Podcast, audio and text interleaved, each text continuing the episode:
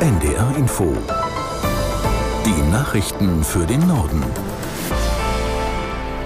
Um 17.31 Uhr mit Benjamin Kirsch. Die Iranerin Nages Mohammadi bekommt in diesem Jahr den Friedensnobelpreis. Die Auszeichnung der Menschenrechtlerin wird international begrüßt. Aus der NDR Nachrichtenredaktion Betül Sarikaya. Mohammadi setzt sich seit fast 30 Jahren für Menschenrechte im Iran ein.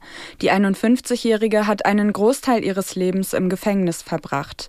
Dort ist sie auch jetzt. In einem schriftlichen Statement gegenüber der New York Times sagte sie, die weltweite Unterstützung mache sie entschlossener, verantwortungsbewusster, leidenschaftlicher und hoffnungsvoller.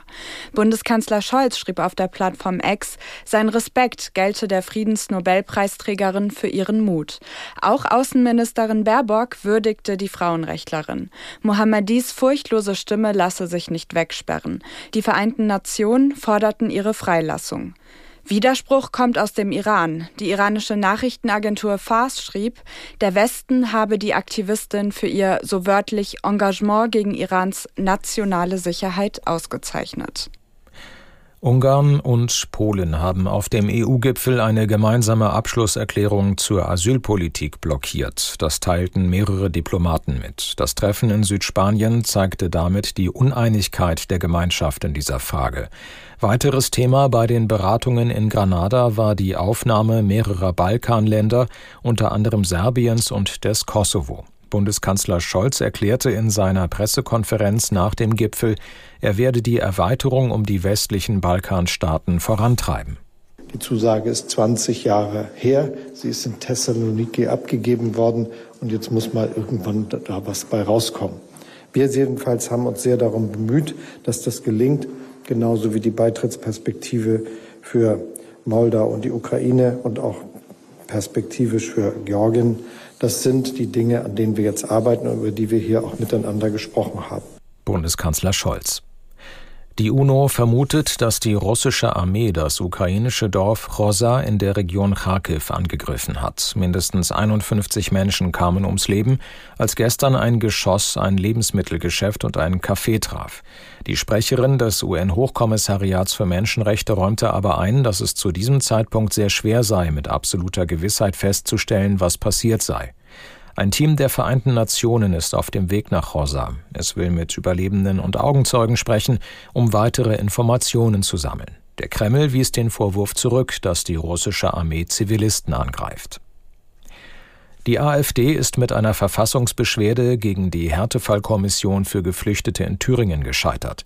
Mit Hilfe des Gremiums kann Ausländern, die nach den gesetzlichen Bestimmungen kein Aufenthaltsrecht haben, ein legaler Aufenthalt in Deutschland ermöglicht werden. Aus Karlsruhe Nikolai Wack. Wenn Menschen aus Deutschland abgeschoben werden sollen, können die Härtefallkommissionen die letzte Rettung sein. Das Bundesverfassungsgericht hat jetzt bestätigt, die Härtefallkommissionen, die es in allen Bundesländern gibt, können bleiben. Sie können den Behörden vorschlagen, dass der Ausreisepflichtige bleiben kann, wenn es besondere humanitäre Gründe dafür gibt. Zum Beispiel, wenn die Person sich besonders integriert hat. Die Fraktion der AfD im Erfurter Landtag war gegen die Thüringer Härtefallkommission vors Landesverfassungsgericht gezogen, hatte aber keinen Erfolg. Heute bekräftigte das Bundesverfassungsgericht, die Entscheidung des Gerichts in Thüringen war richtig. Die Vorgaben, die das Aufenthaltsgesetz den Ländern macht, seien verfassungskonform. Das Regierungspräsidium Freiburg warnt vor Fälschungen des Diabetesmedikaments Ozempic. Die gefälschten Spritzen seien sehr wahrscheinlich gesundheitsgefährdend und dürften auf keinen Fall benutzt werden. Aus Freiburg Sebastian Bargon. Die Spritze, die eigentlich für Diabetes Typ 2 Patienten gedacht ist, erlebt zurzeit einen regelrechten Hype als Abnehmspritze.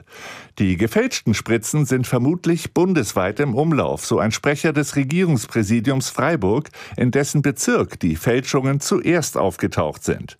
Inzwischen ermittelt die Staatsanwaltschaft in Lörrach. Auf welchem Weg die Fälschungen von Ozempic in Umlauf gekommen sind und wo sie vertrieben wurden, sei noch nicht klar. Die Fälschungen seien leicht zu erkennen. Bei der Originalspritze sei der drehbare Ring im hinteren Bereich hellblau, bei der Fälschung grau. In der Europäischen Union gelten in Zukunft deutlich niedrigere Grenzwerte für Nitrite und Nitrate in Lebensmitteln. Mit den neuen Grenzwerten soll unter anderem die Belastung durch sogenannte Nitrosamine gesenkt werden, von denen einige krebserregend sind. Nitrosamine können entstehen, wenn bei der Verarbeitung von Lebensmitteln Nitrat und Nitrit verwendet wird, zum Beispiel um die Produkte haltbar zu machen. Nitrit zum Beispiel ist Bestandteil von Pökelsalz. Die Lebensmittelindustrie hat jetzt zwei Jahre Zeit, ihre Produkte den neuen Grenzwerten anzupassen. Das waren die Nachrichten.